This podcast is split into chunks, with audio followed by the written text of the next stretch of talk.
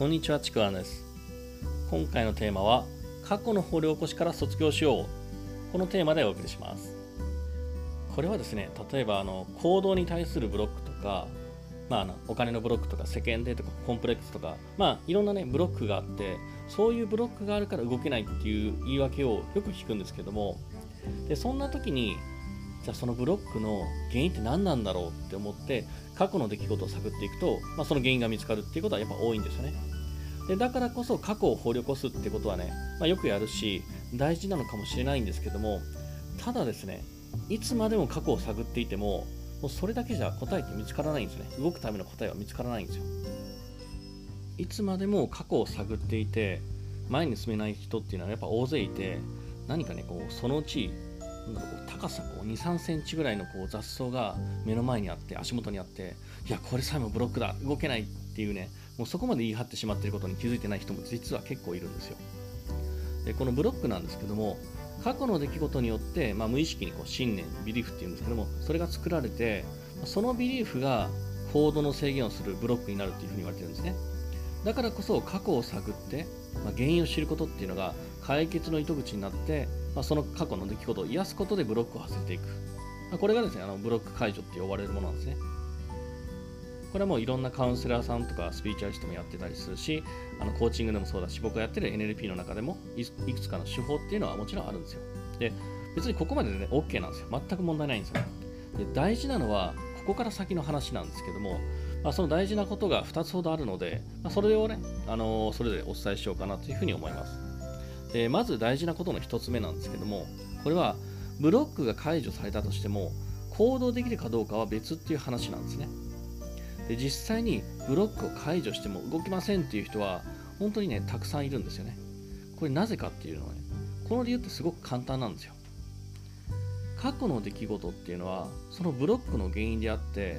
でブロックの解除っていうのはその原因をですね一時的に取り除くだけのものであるんですよね。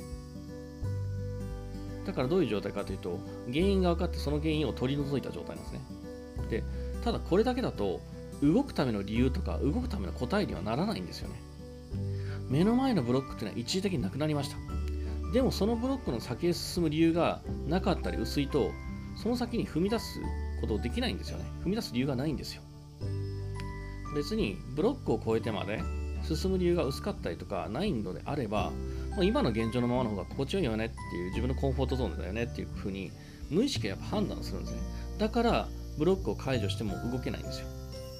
そういうブロックの、まあ、仕組みとは別に人のこう仕組みって自分のコンフォートゾーンから出るその外側にあることをやろうとするとやっぱ無意識の抵抗って生まれちゃうんですね。これは全然ブロックとはまた別の話なんですけどもじゃあそのコンフォートゾーンの外側に行くのってもっと違うものなんですよ。じゃあそのブロックを越えて先に行くための理由とか答えってどこにあるのかっていうとその理由って過去にはないんですね。過去じゃなくて現時点からの未来の欲望とか希望とか渇望にあるんですよね。これまあ言い方を変えればゴール設定のことです。だからブロック解除しても動けない人って実はゴール設定を具体的には持ってなかったりとかなんか言ってるけど本当に望んでいることじゃなかったりするんですよね。だからいつまでも動けないっていうことがあります。これが1つ目の大事なことなんですね。そして2つ目についてはなぜ過去ばかり掘り起こしてしまうのか。なんかもう過去は1回掘り起こしブロック解除したのにその後は前に進むだけなのになんでまた人はまた過去を振り返る方向に行っちゃうのか、まあ、その理由についてね。あの次の音声で伝えしようかなというふうに思います。まずですねこの音声はですね、まあ、最初の1つ目だけお伝えしました。で続きはですねあのもう1本の方でお伝えをしていきます。というわけでですね今回は、まあ、過去の掘り起こしから卒業しようという、まあ、この1話目ですね。ということでお伝えをしました。えーもしよければですね、あのいいねとかフォロー、えーコメントいただけると本当に嬉しいです。で、あとですね、あの説明欄の方に、えー僕の自己紹介、そして、えー今やっている無料のレクチャーもありますので、そちらの方もぜひお受け取りください。では最後までありがとうございました。ちくわんでした。